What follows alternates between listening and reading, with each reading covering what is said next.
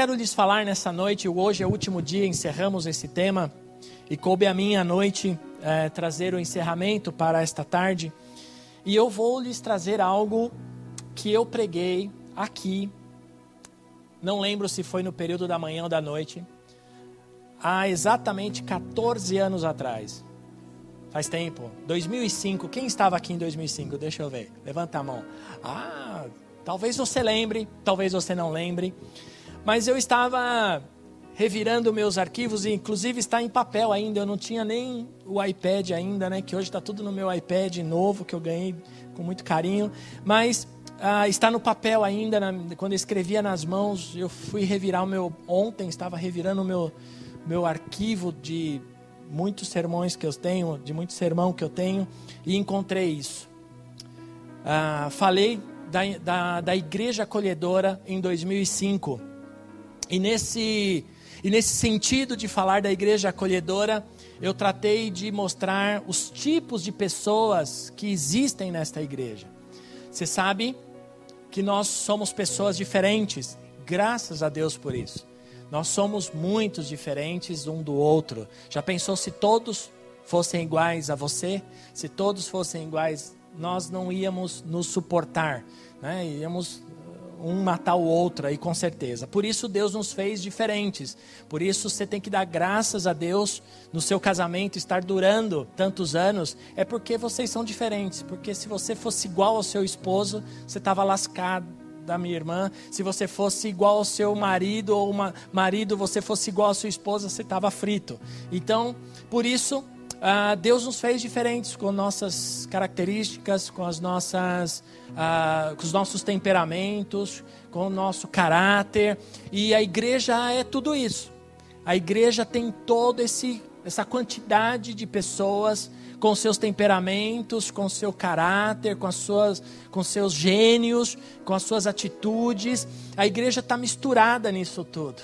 A igreja vive nisso e é complicado principalmente quando essa igreja ela se torna grande ou quando ela começa a crescer e, e lidar com esses tipos de pessoas, com esses tipos de temperamentos, com esses tipos de gênios e de personalidades que existem dentro da igreja. Mas é possível, é possível e nós ah, vamos. Eu quero tentar nessa noite trazer ah, esse essa condição de nós nos enxergarmos porque é preciso, nesse ponto, olhar para nós mesmos e nos reconhecermos: olha, eu sou assim e posso melhorar, porque a tendência nossa, que eu falei agora há pouco, de ficarmos mais velhos, a tendência nossa é que nós, é, com os anos, melhoremos, não é verdade?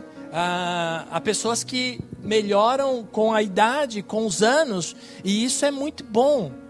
E tem gente que demora um pouco mais para amadurecer, tem gente que demora um pouco mais para sair da adolescência, para sair da juventude, para entrar na maturidade. E isso é muito normal, existem as personalidades aí.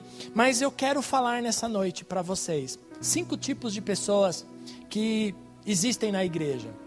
Eu encontrei só cinco, mas eu creio que existem muito mais tipos de estranhos na igreja, de pessoas que entram e saem das igrejas e que precisam ser uh, acolhidas, porque muitas vezes não fazem porque querem, fazem por causa do seu temperamento, por causa do seu caráter, por causa da sua personalidade que não foi moldado, que não foi lapidado, que não foi transformado, que não foi, ah, é, é, não foi deixado nas águas do batismo, não foi sepultado, ou muitas vezes não, não se permitiu ser liberto do seu passado e continua vivendo no meio da igreja.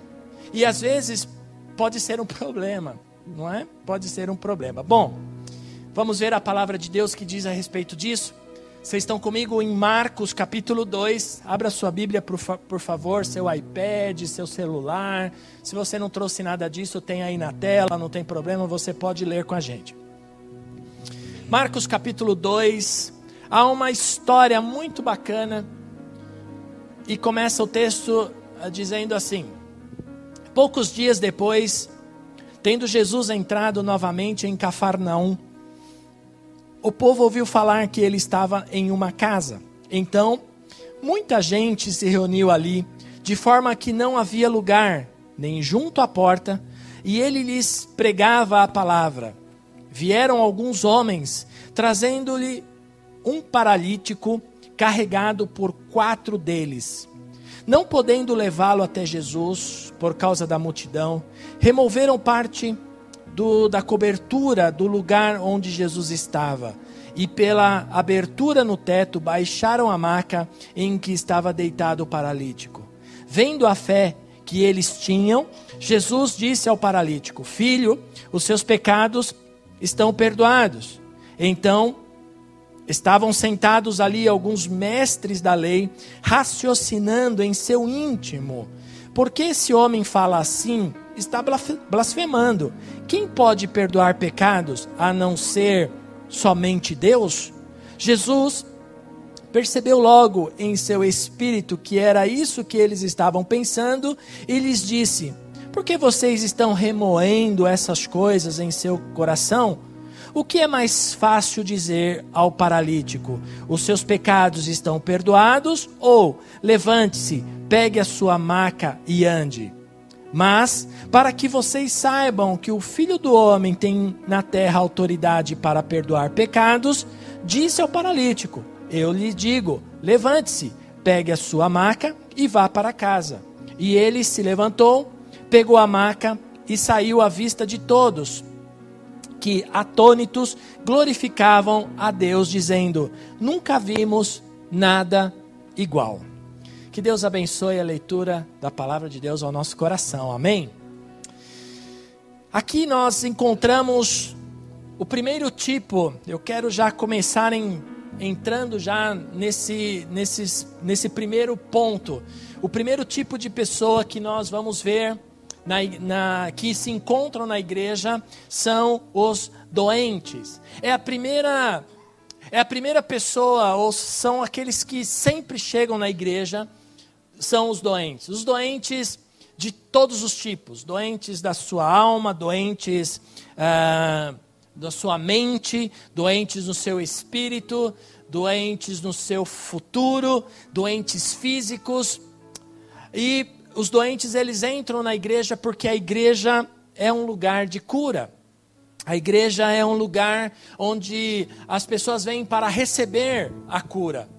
E aí nós entendemos que através do nome de Jesus, pessoas são curadas, pessoas são libertas, pessoa, pessoas são restauradas, e aí há curas de todos os sentidos, curas que saem ah, do, do, daquilo que é visto, porque ah, o Senhor ele pode não só curar as emoções, os sentimentos de uma pessoa, mas trazer cura num casamento, trazer cura para a família, trazer cura nos relacionamentos, trazer cura nas mais diversas áreas que nós encontramos. E nós vemos aqui no texto que fala exatamente disso. Jesus entra numa casa e muito provavelmente, segundo os teólogos, esta era a casa de Pedro. Ele entra ali naquela casa e ali a multidão entra, e vocês sabem bem a, a, onde Jesus estava, sempre havia uma grande multidão ali seguindo Jesus. E eu fico imaginando, e você vai precisar estar comigo agora, amém? Você vai precisar usar a sua mente, a sua memória, a sua memória não, a sua mente, para imaginar. E isso não é pecado, tá bom? Você Quero te dar uma dica, abrir um parênteses aqui, quero te dar uma dica. Quando você ler a palavra de Deus, procure imaginar. Você vai uh, ter mais facilidade para guardar as coisas. Eu, quando leio a Bíblia, eu paro por um momento, fecho os meus olhos e começo a imaginar a cena de como seria, ou, ou como que estava sendo pintado aquele quadro. Então, tente imaginar agora comigo uma casa, uma casa, e as casas daquela época, principalmente de pescadores, como era Pedro, não eram casas grandes, eram casas pequenas. E, e ali Jesus já, já vinha fazendo milagres, Jesus já vinha sendo conhecido, ele sai e ele entra em Cafarnaum, perdão, e ele entra nessa casa e ali, muito provavelmente na sala, na, no, naquele ambiente maior da casa, ele começa a pregar, a falar, a ensinar, diz a palavra de Deus, e sempre havia uma multidão. Fique imaginando que aquela sala estava cheia de gente, ah, e as janelas e as portas estavam cheias de pessoas ali no quintal e eh, cheio de gente tentando ouvir, tentando chegar perto de Jesus, porque todos sabiam que se ao menos tocasse nele, seriam curados, seriam libertos, seriam restaurados. E então Jesus ali falando para aquelas pessoas que estavam naquela casa, aparece uma situação diferente. Diferente de tudo que ele já havia visto. Vocês estão comigo, amém? Vocês estão imaginando comigo? Estão conseguindo imaginar a sua casa ali, a casa onde estava Jesus? Ele, ele vê algo, aliás, o Marcos, aqui, o autor desse evangelho, relata que vieram alguns homens, no verso 3, por favor, Fernando, o verso 3 diz assim: Vieram alguns homens trazendo-lhe um paralítico, não é? Ah, e diz o texto que esse homem estava doente. Talvez ali na casa haveriam outros doentes. Talvez ali naquela casa haviam pessoas que precisassem de cura, que precisassem de libertação. Talvez naquela casa ali cheia estavam apenas esperando o momento em que Jesus parar, iria parar de ensinar para começar a orar, para trazer cura, trazer libertação, porque era assim que Jesus fazia. E então, o texto diz que esses quatro homens levaram um paralítico numa maca. E eles tentaram entrar, e aí você precisa imaginar comigo, tá bom? Eles chegam no portão da casa, olha lá, comigo, amém? Estou imaginando o portão, cerquinha, e a, o quintal estava cheio. O quintal estava cheio de gente, eles ficam ali tentando, talvez chegam, tentam chegar até a porta, e eles não conseguem entrar assim mesmo. E algum e alguém tem a ideia de subir ao telhado. Esse era o doente que precisava entrar na casa para ter um encontro com Jesus. Era um paralítico que foi levado por quatro pessoas para ter um encontro com Jesus, para ter um encontro e ser curado. Eu fico imaginando uh, como Jesus encara isso. Né? Como Jesus encara isso? Porque quem são os paralíticos que precisam ser curados? Quem são os paralíticos que precisam chegar à igreja para ser curados? E nós precisamos estar dispostos a, a trazer essas pessoas que não conseguem andar, que não conseguem andar, que, não, que estão em suas macas, que estão enfermos, que estão doentes. Porque uma igreja acolhedora não é aquela que acolhe apenas aqui dentro, porque acolher aqui dentro é muito fácil. E eu costumo dizer ah, que há uma frase que eu não sei quem escreveu, e depois a gente pode procurar na internet, mas eu, eu vou parafraseá-la. A frase assim, porque ser sal no saleiro é muito fácil. Não é verdade? Ser sal aqui dentro é muito lindo, ser luz aqui dentro é muito lindo. Nós precisamos mostrar uh, essa luz e esse sal, esse sabor para fora, na faculdade, uh, na escola, no trabalho, dirigindo o nosso carro, em casa, hum? em casa com os nossos. Uh, com a nossa esposa, com o nosso marido, não, com o seu marido, meu irmão, meu não, seu marido, com os filhos, nós precisamos ter essa, esse, esse cristianismo ser externo também, não somente aqui dentro. Então, nós precisamos enxergar isso, ser acolhedor também fora da igreja, a ponto de enxergar a necessidade de alguém de uma pessoa que não pode andar. Não pode andar, entenda, não só porque tem uma paralisia física, porque a sua perna não funciona, mas porque não tem condições, porque de repente está deprimido numa cama, porque está doente, porque está sem força, já perdeu a motivação da vida, já não tem vontade mais de de caminhar, de sair de casa. E saibam como tem crescido isso, como tem crescido essa doença chamada depressão, que tem acamado pessoas a ponto de não deixá-las mais sair de suas camas, dos seus quartos, e tem virado síndromes chamada pânico que tem impedido as pessoas de encarar-se ao batente da porta para a rua são pessoas doentes, são paralíticas, são pessoas que não conseguem andar nas suas enfermidades, são pessoas que não conseguem enxergar um passo à frente. E há pessoas que nós precisamos, e essas pessoas são pessoas que nós precisamos acolher, e elas estão aí elas estão em todos os lugares. Certamente você conhece alguém assim. Certamente você conhece alguém que está vivendo um quadro que está acamado, que não, se, não, não consegue sair com seus pânicos, com seus medos, com as suas depressões, com as suas circunstâncias que impedem ela de sair do seu ambiente de é, onde mora. Precisa ser levado aos pés do Senhor Jesus. Olha só o que Tiago está dizendo aqui em Tiago capítulo 5. Diz assim: deixa alguma coisa marcando lá em Marcos, que a gente vai voltar lá, tá bom? Tiago capítulo 5. Tiago vai dizer assim, verso 13, ele vai dizer assim: Entre vocês há quem está sofrendo? Olha a pergunta que Tiago escreve. Há entre vocês alguém que está sofrendo? Que ele ore. Há alguém que se sente feliz? Que ele cante louvores. Quem está feliz aqui? Nós acabamos de cantar louvores. Quem está feliz? Amém? Por que você está feliz? Porque você conseguiu chegar aqui. Talvez você não esteja tão feliz, mas você vai sair feliz. Nós acabamos de cantar, né? O dia feliz que o Senhor fez para nós. Como eu gosto desse cântico, cântico é muito bacana. É uma verdade. Mas o Senhor te trouxe aqui. Talvez você não esteja tão feliz assim como eu estou imaginando ou estou profetizando que você esteja, mas você vai ficar feliz até o final. Porque o Senhor, você conseguiu chegar. Mas quantos não conseguiram chegar aqui hoje? Quantos tentaram se levantar e não conseguiram? Quantos? Você consegue imaginar isso? Você consegue ter este coração para pensar em alguém que talvez você nem conheça, mas há muitas pessoas assim, gente, que estão travadas, são doentes e que precisam ser acolhidas.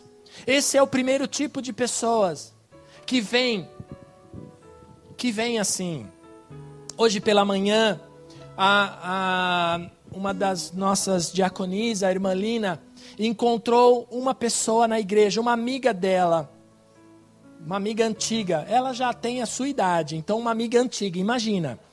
Não é? Eu não sei a idade da irmã Lina, mas ela é, é bem idosa. Mas ela encontrou uma amiga dela e ela foi me apresentar. Quando ela me apresentou, ela falou, pastor, essa aqui é minha amiga de escola, alguma coisa assim que ela falou, tinha muito barulho ali no hall, eu não consegui ouvir. Aí eu falei, ah, muito prazer, meu nome é Ronaldo, e abracei ela. Essa mulher começou a chorar no meu ombro.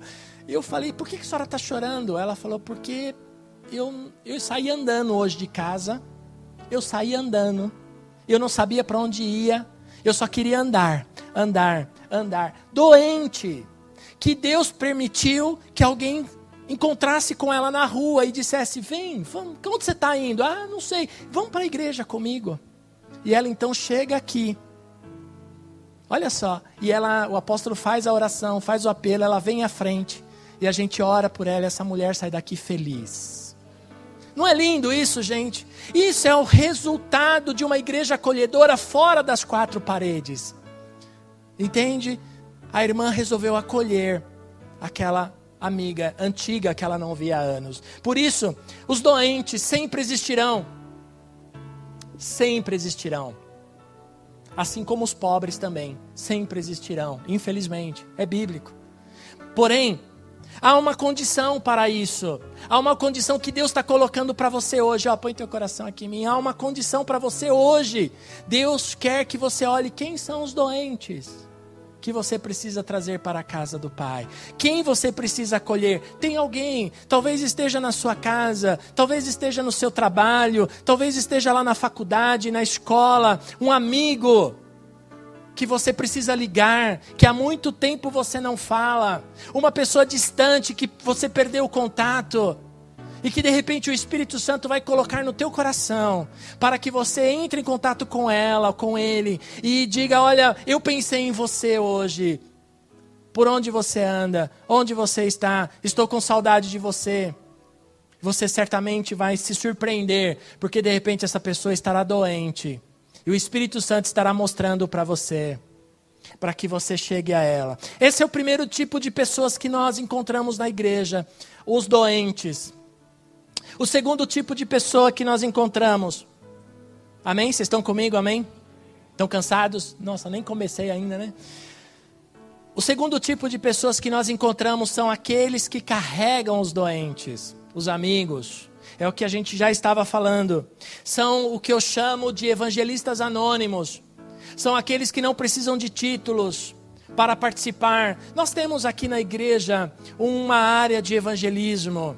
E não se deve, e você não deve, como cristão, como filho de Deus, sobrecarregar ou passar essa responsabilidade para esse ministério. Ah, não, tem lá o pessoal do evangelismo, tem lá o Fábio, a Patrícia, eles que evangelizem. Eu só vou para a igreja, eu só vou louvar, eu só vou adorar, eu só vou ah, levar meu dízimo e oferta. Não é esse este não é a, função. Nós temos um ministério de evangelismo para que te motive a participar. Por isso nós temos as frentes aqui de, de chamados, de atividades de rua, atividades que alcancem pessoas, porque nós queremos te motivar a não ser um evangelista, a não se tornar, porque existem é, pessoas preparadas para isso, mas você se envolver para que você seja um canal do Senhor, para que você acolha alguém em situação que pior do que você estava quando você um dia chegou para o Senhor.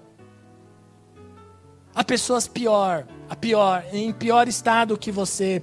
E nós chamamos essas pessoas de evangelistas anônimos. Eu chamo essas pessoas assim.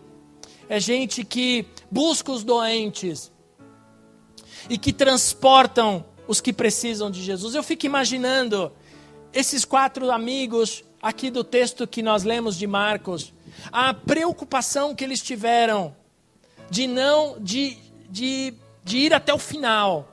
Eles poderiam ter desistido no meio do caminho. Eles poderiam ter dito assim: nossa, a casa está cheia, né, gente? Vamos voltar amanhã. Amanhã a gente chega mais cedo. Amanhã vamos acordar às quatro da manhã. A gente chega na fila e pá, a gente chega lá na fila igual o SUS, né? A gente chega lá, Jesus vai estar tá, e a gente vai ser curado. Ou então, ah, vamos ficar aqui fora mesmo, quem sabe ele manda uma palavra lá de dentro. Não. Eles se preocuparam em levar esse amigo, esse paralítico, até aos pés do Senhor Jesus. É, eles não se importaram com as suas dificuldades de subir ao telhado ah, os telhados naquela época eu já contei aqui, outro dia eu fiz a citação desse verso, desse capítulo, eu citei essa, essa, essa atitude que esses amigos tiveram. Foi tão ah, especial porque os telhados daquela época não, não eram ou não eram como são os telhados dos dias de hoje, eram telhado de palha e argila, eram telhados grossos, como cimento mesmo. Uh, e era, era assim porque nas casas de pescadores e casas mais pobres, eles usavam os telhados para uh, estender roupas e também fazer as suas orações e também ter o seu churrasco. Não, brincadeira, churrasco é coisa minha. Mas eles, os, os, os telhados naquela época era assim. E esses então, esses amigos sobem no telhado, arrumam uma escada, arrumam cordas. Olha só, vocês estão vocês têm que pensar nesses detalhes, que eles não desistiram. Mas como vamos descer? Arruma a corda. Gente, arruma a corda. Vamos comprar corda. Vamos. Não sei. Subiram, arrumaram escada, subiram com as macas, com a maca e foram até lá. E então subiram no telhado. Vamos quebrar o telhado. Põe teu coração aqui em mim, vamos quebrar o telhado. Eu fico imaginando, muito, alguns teólogos, como eu falei, disseram que a casa era de Pedro. Você imagina que se vai quebrar uma laje, vai cair coisas, pedaço de pedra na cabeça das pessoas, correto? E eu não sei como foi aquele, aquela confusão ali dentro da casa, mas eles começaram a quebrar os telhados, ou telhado, e fizeram um buraco.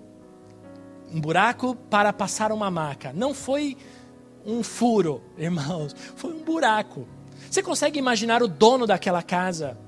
O que, que eu fui fazer? Convidar Jesus para vir tomar um café em casa. Olha o estrago, porque a casa cheia, vocês sabem, vocês já deram uma festa em casa e tiveram muito convidado muitos convidados, e aí você perde um pouco o controle, porque um chama outro, outro chama um amigo, ó, oh, vamos lá na casa do fulano, vai ter um pagode lá, vai ter uma festa, vai ter um bolo, vai ter um negócio, e aí começa a encher a casa, e você começa a encher, e daqui a pouco você vê gente com o pé no sofá, você vê gente. Ah, não é? Espalhando as suas coisas, encostado em coisas, quebrando alguma coisa, derrubando refrigerante no tapete, não é?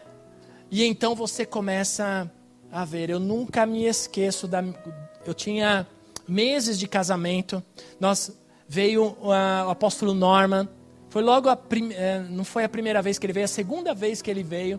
E então eu falei: não, nós vamos fazer um almoço para ele na minha casa, na casinha velha ali no Jardim Cidade Pirituba. A Liz acho que era pequena, acho que ela não lembra direito. Lembra, né, neguinha?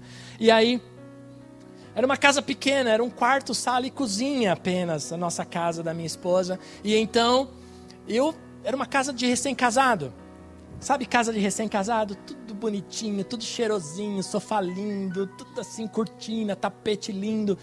E aí, só que aí, vamos chamar o apóstolo Norma, vamos fazer um almoço, um almoço fácil e diferente. Fizemos estrogonofe lá, que é fácil. E aí, só que aí veio gente, né? Porque veio um monte de gente. E aí o apóstolo trouxe gente, a profetisa trouxe gente, a minha esposa trouxe gente. Eu só sei que a minha casa começou a ficar cheia, começou a ficar lotada. E daqui a pouco a gente começa a, ah, vamos comprar prato, porque não tem prato. Casa de recém-casado tem só quatro pratos, né? Cinco pratos. E aí nós saímos comprando pratos descartáveis. Foi uma loucura. Mas só que no meio dessa história toda tinha umas crianças que apareceram lá e começaram a subir no sofá. E, e aí vai, vai com o prato, porque a mesa é pequena, vai levar o almoço lá no sofá e derrama estrogonofe no sofá novinho, e derrama refrigerante no tapete. E, ai, Jesus. E alguém vai no banheiro, entope o banheiro, e aí o apóstolo Norma queria usar o banheiro, o banheiro estava entupido. Pronto. Já vai eu lá com o negócio. Foi assim, gente. Vocês dão risada, mas vocês não sabem o que eu sofri naquele dia. Porque tinha um convidado especial em casa. E aí, aí quando todo mundo foi embora, eu olhei para ela e falei: nunca mais. a gente faz isso. Não, estou brincando. A gente fez outras vezes. Porém, porém a gente vai começou a dar convite, né? só vai entrar com convite. Não, brincadeira. O importante nisso tudo é que eu fico imaginando como Pedro se comportou, sendo dono da casa, e vendo o estrago que aqueles homens fizeram, aqueles amigos fizeram, por é, trazer o seu amigo. Eu chamo esses homens de verdadeiros amigos. Uh, Marcos capítulo 2, o verso 3 fala disso, né? Vieram alguns homens trazendo-lhe um paralítico carregado por quatro deles. Eram amigos. Como é importante ter amigos. Porque amigos de verdade, olha só, amigos de verdade não desistem da gente. Amém? Amigos de verdade não viram as costas. Amigos de verdade não abandonam. Estão com a gente, mesmo quando a gente é contrário a algumas coisas, mesmo quando a gente não concorda com algumas coisas. Amigos de verdade não nos abandona.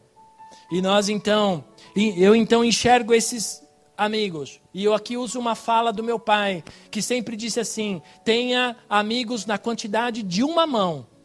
Cinco. E desses cinco, um só será próximo de você. Enfim, isso é uma visão dele, né? Não sei se funciona. Então, nós precisamos buscar gente assim. ter gente que se importa com os doentes, que, tra que transportam aqueles que precisam de Jesus, que ora, que se doa, que se entrega, que não, que não vê dificuldades para uh, realizar o desejo daquele que está vivendo um momento ruim na sua vida. A palavra de Deus em Mateus capítulo 5 chama esses de misericordiosos. Mateus capítulo 5, verso 7, ah, ah, no Sermão do Monte, Jesus vai, nas bem-aventuranças, Jesus vai dizer que esses caras, que esses tipos de pessoas são misericordiosos. E olha como eles são, são chamados de bem-aventurado, os misericordiosos, porque obterão misericórdia. A palavra bem-aventurado significa feliz. São felizes aqueles que fazem. E olha, você já deve ter feito uma boa ação para um amigo. E você fica às vezes mais feliz do que ele. O sentimento de, de, de que algo ah, foi realizado, de que algo bom que você fez, um sentimento bom.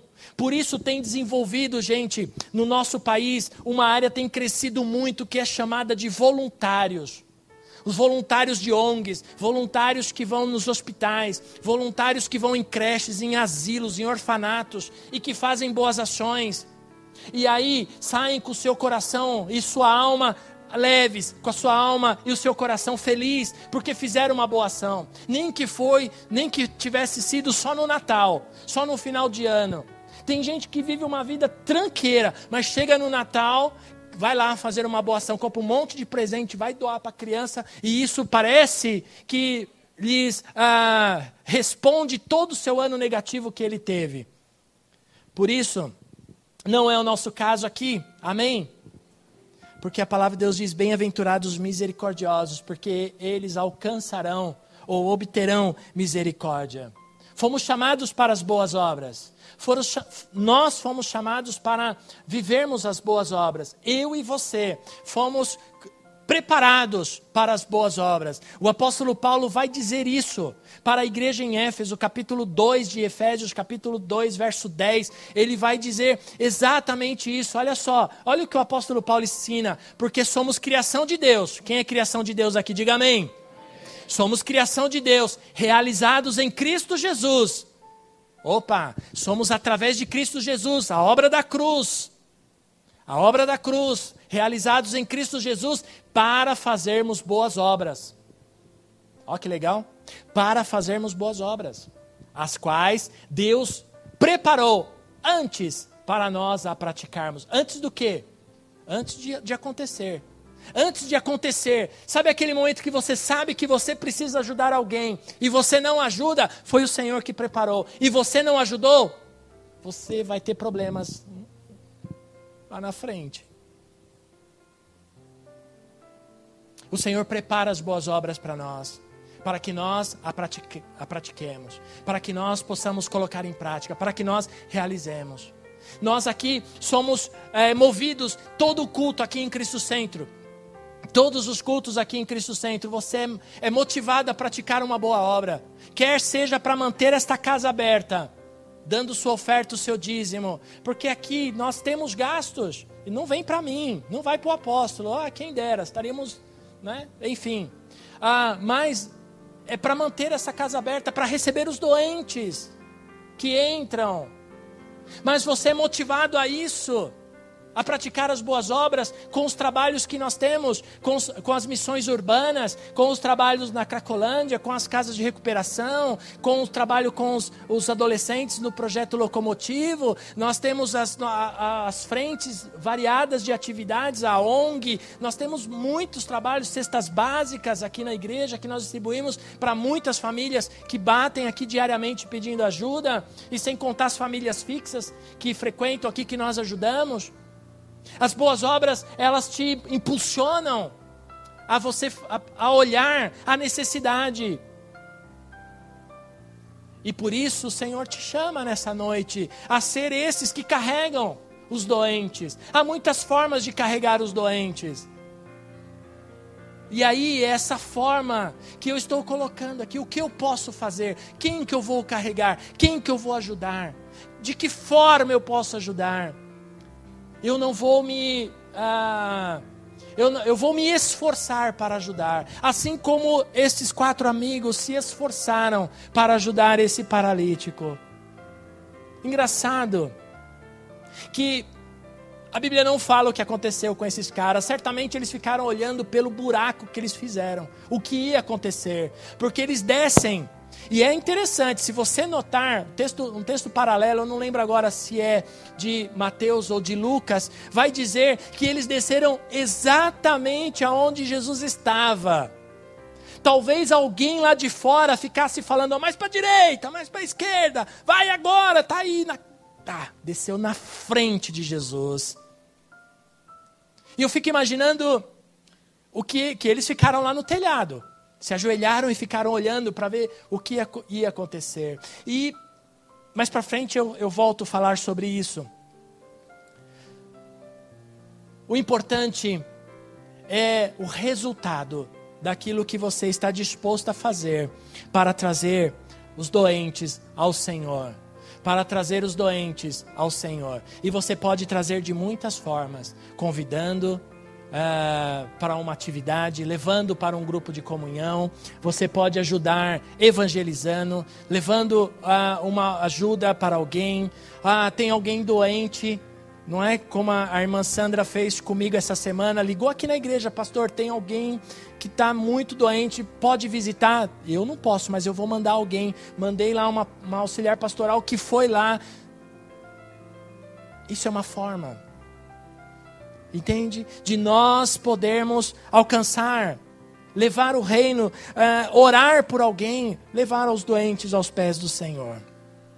Mas isso está muito bom, não é verdade? Mas na igreja tem um terceiro tipo de pessoa, que são aqueles os chamados que criticam, porque nunca estão satisfeitos. Aqui não. Aqui não tem, só em outras igrejas.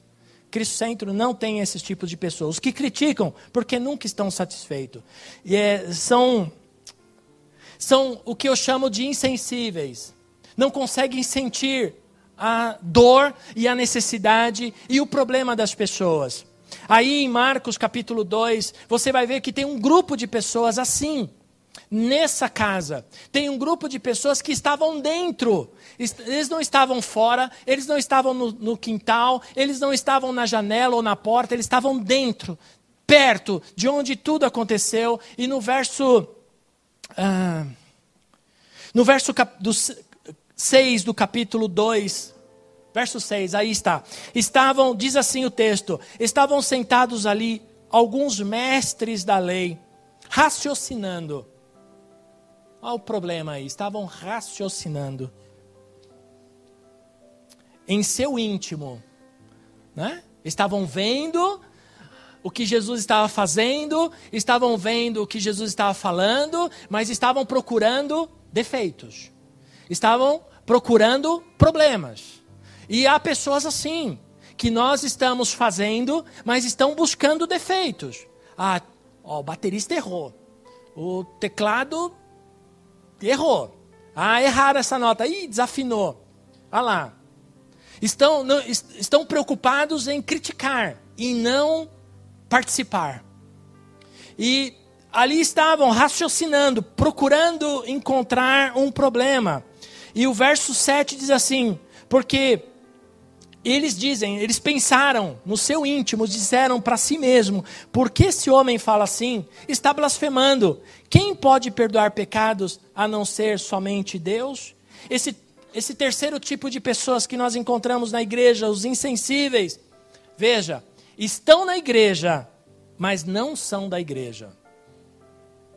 Tudo bem? Estão na igreja, mas não são da igreja. E posso te falar uma coisa? Com dor no coração. Ó, oh, meu coração até deu um, um negócio aqui. Eu ia falar, vou infartar, mas não vou não, brincadeira. Ah, tá cheio de gente assim nas igrejas. Aqui não. Aqui eu já disse, aqui todo mundo vem para foco. Mas tá cheio de gente assim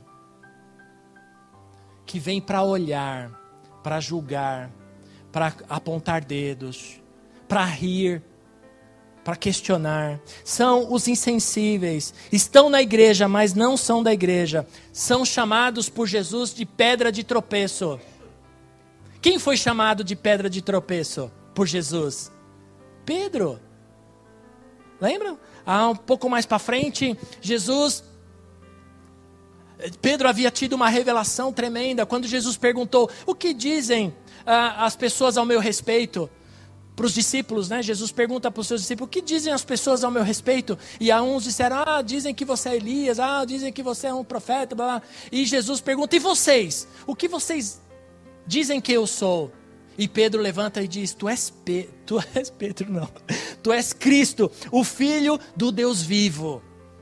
E aí Pedro Jesus fica feliz e fala: Olha, Pedro, não foi carne e sangue que revelou, mas foi o Espírito, e tu és Pedro, e sobre esta pedra você edificará a minha igreja. Pedro se sente o máximo, se sente feliz pela revelação e pelas palavras de Jesus que ah, o, o elevaram, né? que alimentaram o seu ego. Aí vem Jesus daqui a pouco e começa a explicar na sequência: olha, mas acontece que eu vou ser perseguido, eu vou ser açoitado, eu vou ser crucificado, eu vou morrer, mas ao terceiro dia eu vou ressuscitar. Pedro pega Jesus pelo braço e chama de canto e fala: Senhor, tá doido? Senhor, não, isso não vai acontecer, de jeito nenhum isso vai acontecer contigo. Vocês conhecem a história, amém? Não é verdade? E aí Jesus disse: Para trás de mim Ué, era, era pedra que ia edificar? Jesus fala: Tu és agora pedra de tropeço. era pedra que edificaria a igreja, se tornou pedra de tropeço. Estava ali na igreja, tinha revelação, cantava no coral, cantava no louvor, dava aula, ensinava, estava cheio de alegria e se tornou pedra de tropeço. Hum? Irmão, não seja pedra de tropeço. Seja a pedra que edifica. A profetisa Vívia falou essa manhã, na hora que ela estava ministrando sobre a oferta. Ela falou que uma pedra só não edifica, não consegue, não consegue edificar um, um edifício não consegue trazer fundamento, precisa de outras pedras, precisam de várias pedras. Por isso nós estamos aqui para ser pedras que edificam, amém? Somos chamados para ser pedras que edificam, não ser pedras de tropeço. Não seja pedra de tropeço para a igreja, não seja pedra de tropeço para o seu pastor, não, por favor, para o pastor, não seja pedra de tropeço para o apóstolo, para ninguém. Se você não ajuda, aquele ditado antigo, hein? Quem não ajuda, não atrapalha não atrapalha falando, não atrapalha murmurando, não atrapalha reclamando, não atrapalha apontando o dedo. Se não ajuda, fica de boa. Vem adorar o teu Deus, vem cantar ao Senhor, vem ministrar ao teu Deus, faz, a, faz, a, faz aquilo que você está disposto a fazer, mas não seja pedra de tropeço. Longe de mim ser pedra de tropeço para o, meu pastor, que é o apóstolo, para esta igreja. Eu cheguei para o apóstolo um tempo, um tempo atrás, não, essa semana, eu falei: não quero ser pedra de tropeço para vocês. Nunca, jamais. Prefiro pegar a minha mala e ir embora do que ser pedra de tropeço.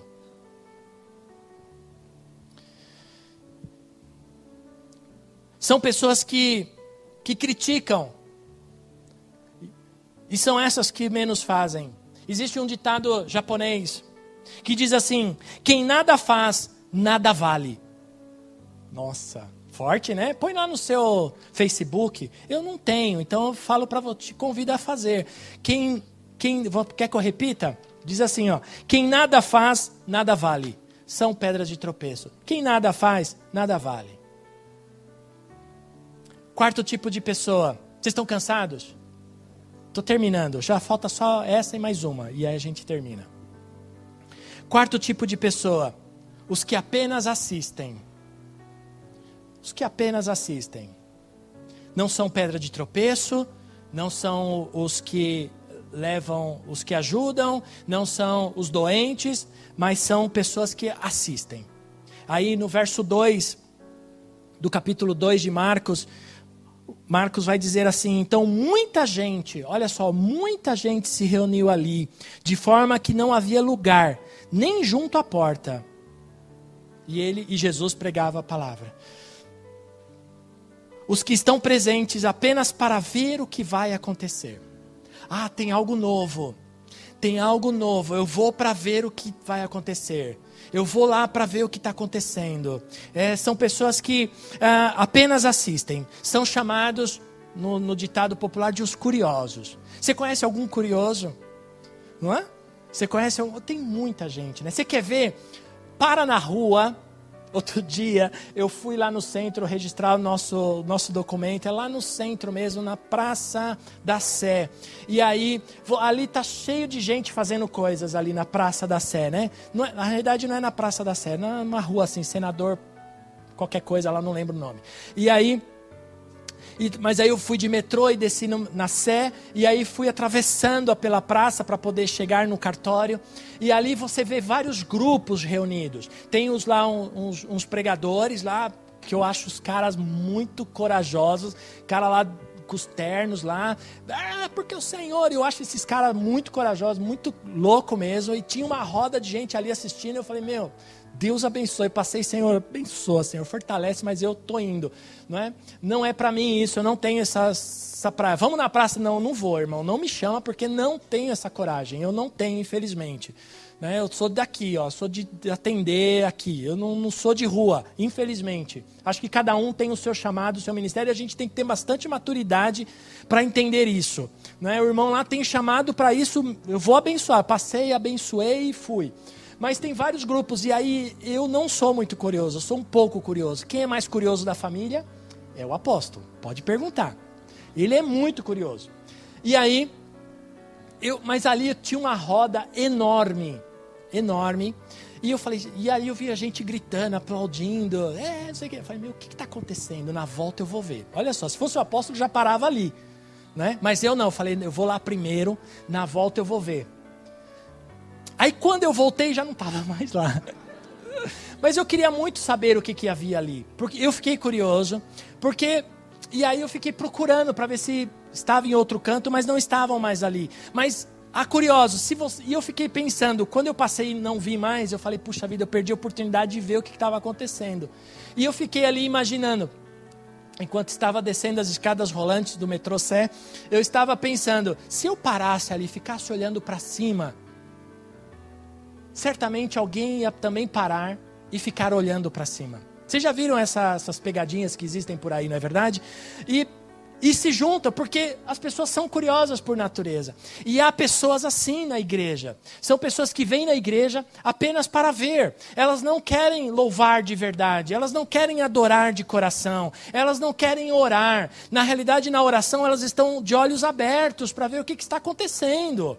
Quem vai cair endemoniado? Quem vai vai andar. Então a irmã levanta, o irmão levanta para ir tomar água e todo mundo olha. São os curiosos que estão preocupados, não estão preocupados em estar em atenção com o que está acontecendo no louvor, na palavra, e eles se perdem. Quero te dar uma dica. Aliás, quero te dar uma informação.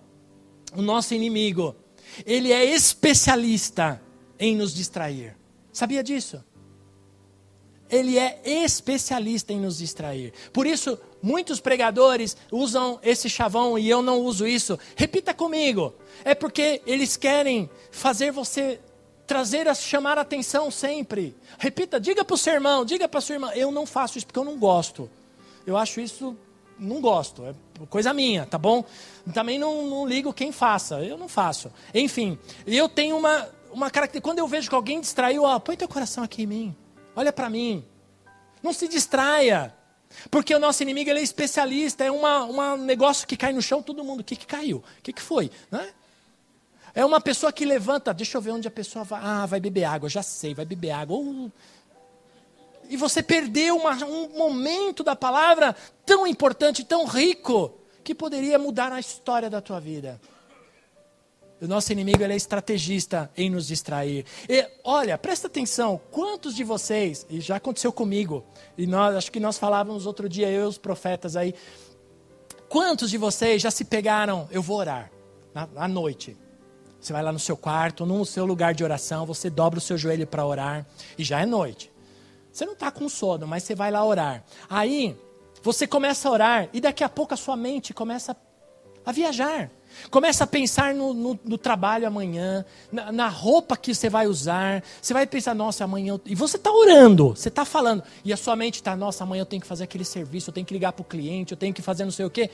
Já aconteceu com vocês coisa semelhante? Comigo já aconteceu muitas vezes. E como eu sou é, ansioso, eu preparo a minha roupa do trabalho um dia antes.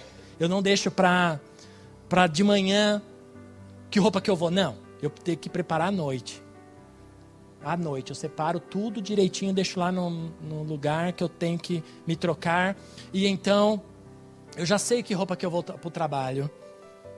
Então, muitas vezes eu me coloco para orar e eu estou preocupado com a roupa que eu vou venho trabalhar. E o que, que eu fiz? Mudei a estratégia. Eu vou arrumar a roupa antes de orar. É simples. Você tem que mudar as estratégias. Se você sabe que você tem uma situação, muda, porque o nosso inimigo ele quer uh, te atrapalhar o seu momento de adoração. São pessoas que apenas assistem, são aqueles que estão envolvidos. Olha, estão envolvidos, mas não são comprometidos. Porque comprometimento é algo mais profundo. Comprometimento é algo de aliança, é um pacto, é, um, é algo mais forte. São pessoas que não trazem cura. Olha só, não trazem cura, não transportam doentes, não dizem nada, são chamados de os indiferentes. E às vezes ainda atrapalham a passagem dos outros que querem ser curados. É o que aconteceu com esse grupo de pessoas aqui, os curiosos. Estavam na porta, fechando a porta de tal maneira que eles tentaram entrar com a maca e não conseguiram. E eu creio, Pastor Marcelo e amados irmãos, profeta, eu creio que eles talvez tenham pedido licença para entrar na casa. A preocupação deles era levar o doente aos pés de Cristo. E eu tenho certeza que eles falaram: dá licença, deixa a gente entrar. E certamente esses curiosos falaram: não, não sai fora. Vai procurar sua turma. Né? Empurraram, deixaram de lado. Não se importaram. Os curiosos, amados, não se importam com a dor do próximo. O curioso só quer ver. Ele não está preocupado com se está mal. Oh, dá licença, vamos. Não. Deixa ele entrar, deixa ele entrar. Não, não. Eu cheguei primeiro. Eu cheguei primeiro, eu estou na frente. Hum. Pega a senha, não é? São as pessoas indiferentes que não se importam com a dor do próximo e atrapalham o caminhar do outro, do próximo. Quinto e último. Outro tipo de pessoa são aqueles que curam. São agentes da graça. São aqueles que vão até o final. Eu fico agora e volto nos amigos que ficaram no telhado. Eu fico imaginando a, a imensa alegria daqueles caras ao verem que aquilo que eles propuseram a fazer deu resultado positivo. Eu fico imaginando que ali no telhado eles gritaram, eles ficaram felizes, eles pularam, talvez não muito, porque senão, né, ia descer tudo abaixo, mas eles ficaram muito felizes, eu tenho certeza disso, porque aquele paralítico era amigo deles. Por isso que é importante ter amigos, amigos de verdade. E eles oraram, eles, é, perdão, eles se importaram a ponto de irem até o final. E como eu posso ser um, um agente da graça, um agente que cura? Eu posso ser um agente que, da graça, porque isso já está em mim. Essa graça já está em mim. Essa autoridade de cura já está em mim, já está em você. Aí em Marcos capítulo 16 mesmo, no verso 17, Jesus dá essa autoridade, dá essa, essa autoridade espiritual para que nós também pudéssemos alcançar, através das nossas vidas, alcançar outras pessoas para o reino de Deus, para serem curados, para serem libertos, para serem transformados. O verso 17, Jesus vai dizer assim: E estes sinais acompanharão os que crerem. Em meu nome expulsarão demônios, falarão novas línguas. estes sinais, está todos aí, o sinal está todo aí, você pode ler depois o, o restante dos, dos versos que termina. Você vai ver que estes sinais estão com você, te acompanharão aos que creem. E estes sinais acompanharão aos que creem. Quantos creem aqui no Senhor? Você crê, os sinais estão com você, estão te acompanhando, estão na rua, estão na faculdade, estão quando você está dirigindo o seu carro, está no seu trabalho, está em todos os momentos da sua vida. Os sinais estão com você, você só precisa externá-los, você só precisa colocá-los para fora, você só precisa abrir a sua boca, você só precisa dizer uma palavra, como aquela menina hebreia que disse para sua serva: que era esposa de Naamã, o leproso, o grande general Naamã, ela apenas disse assim: Olha, se o meu, se o meu senhor, o meu senhor da casa ali, conhecesse o profeta que está lá em. Lá, não lembro agora o nome da cidade que ele estava. Se ele fosse até lá, se ele conhecesse o profeta que está lá, que serve ao Deus que eu sirvo, ele seria curado desta lepra. O que nós precisamos apenas é dizer: olha, você pode ser curado, você pode ser liberto. Se você conhecer o Deus, eu não estou falando nem de igreja, porque tem uns que dizem assim: tem que ir lá na minha igreja. Não, não falo isso. Mas se quiser vir aqui, vai ser bom, nós vamos te receber muito bem. Mas se esses sinais que estão em você, você pode dizer: se você conhecer o Deus que eu sirvo, você vai ser curado, você vai ser liberto. Esse mal não vai estar na sua vida, não vai estar no seu casamento, não vai estar na sua família. Nós precisamos apenas estar atento às circunstâncias, tomando cuidado com as nossas palavras, tomando cuidado com as nossas atitudes. Porque o inimigo o que ele mais quer é destruir as nossas vidas. Ele não quer que nós sejamos um agente de cura, um agente da graça. Ele não quer que nós sejamos pessoas que libertam, que se importem com as pessoas. O nosso inimigo quer que nós tenhamos confusão. Confusão em casa, confusão no trabalho, confusão na faculdade, confusão nas, nas, em todas as áreas da nossa vida. Mas você tem palavra de Deus. Você pode ser chamado de bem-aventurado, bem, bem-aventurado aqueles que têm misericórdia. É através da palavra que está em você, meu irmão. Você pode dizer: "Ah, mas eu não sei falar". Experimenta começar. Experimenta dizer: "Olha, tem uma eu tenho uma saída para você. Você quer me ouvir? Eu tenho uma saída para você." Há tempos, eu pedi aqui, acho que você não vai lembrar. Há tempos, eu pedi ah, puxa vida, nós estamos gravando, né? Mas deixa para lá, não vou falar não, porque senão vai. Depois que terminar, eu conto para vocês, tá? Daí pede sair lá, eu termino, porque senão vai ficar aí, é, é complicado depois para nós, tá bom? Mas nós precisamos nos importar com pessoas, porque somos chamados para a comunhão. Salmo 133, e com isso eu termino. Márcio, por favor, me ajuda. Salmo 133, vai dizer assim. Eu quero contar um testemunho para vocês depois. Salmo 133 diz assim: Como é bom e agradável quando os irmãos convivem em união. É como um óleo precioso derramado sobre a cabeça que desce pela barba, a barba de Arão, até a gola das suas vestes. É como o orvalho de Hermon, quando desce sobre os montes de Sião. Ali o Senhor concede a bênção da vida para sempre. Viver em comunhão não significa que não vamos ter problemas. Viver em comunhão não significa que vai haver que não vai haver diferenças ou modos de pensar. É possível viver em comunhão sem ah, eu ter que concordar com tudo. É possível.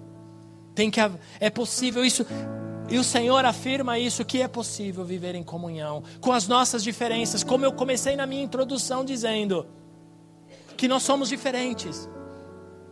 E eu fecho esse sermão dizendo isso, que é possível viver com as nossas diferenças. Basta apenas entendermos a situação do próximo, entendermos a dor, não menosprezar a dor não menospreze a dor. Ah, isso não é nada. Uma igreja acolhedora nunca diz para uma pessoa que entra na igreja, que, que abre o coração e, e mostra a sua dor, mostra a sua ferida e diz: Isso não é nada. Para você talvez não seja nada, mas para ela é muito, a ponto dela não estar conseguindo sobreviver. Não menospreze a dor do próximo. Não menospreze a paralisia do próximo. Não menospreze. Porque o Senhor tem planos para ele também, assim como teve com você, assim como teve com você um dia, assim como o Senhor te chamou um dia das trevas para a luz, assim como o Senhor abriu as portas para você um dia. O Senhor tem portas para esta pessoa também, mas só que ela precisa de ajuda, ela precisa de conselho, ela precisa de colo, ela com muito respeito, ela precisa de colo, ela precisa de oração, ela precisa, olha, eu estou aqui, mesmo que seja para não dizer nada. C.S. Lewis, um grande escritor, vai dizer no seu livro Anatomia da Dor, que ele fala sobre o luto, ele vai dizer o seguinte: que nós cometemos erros quando dizemos no momento de luto, de luto dizemos, vai passar. vai passar. Vai passar. Como? Me como vai passar? Me mostra. E ele pede para aqueles interlocutores dele dizendo: "Me mostra como vai passar, porque eu não estou enxergando". É muito fácil. Isso não é isso não é pessoas que acolhem. Isso são pessoas que querem tirar da frente aquela pessoa doente. e aí dizem qualquer coisa para sair da frente. Por isso eu quero te dar um conselho como especialista em velórios. Nunca diga para a pessoa. Nunca diga para o parente que perdeu o seu familiar. Nunca diga nada. Se não tem o que falar, apenas abraça e diga: Eu estou aqui. A hora que você quiser, eu estou aqui. Isso é o mais lindo a ser dito. Meus pêsames, meus sentimentos, é tudo legal, mas só abraça. Só abraça. É tudo que uma pessoa precisa. Eu aprendi um dia quando eu disse para uma pessoa, para um parente, eu disse assim: ele descansou, né? E a pessoa respondeu: Pastor, ele não estava cansado.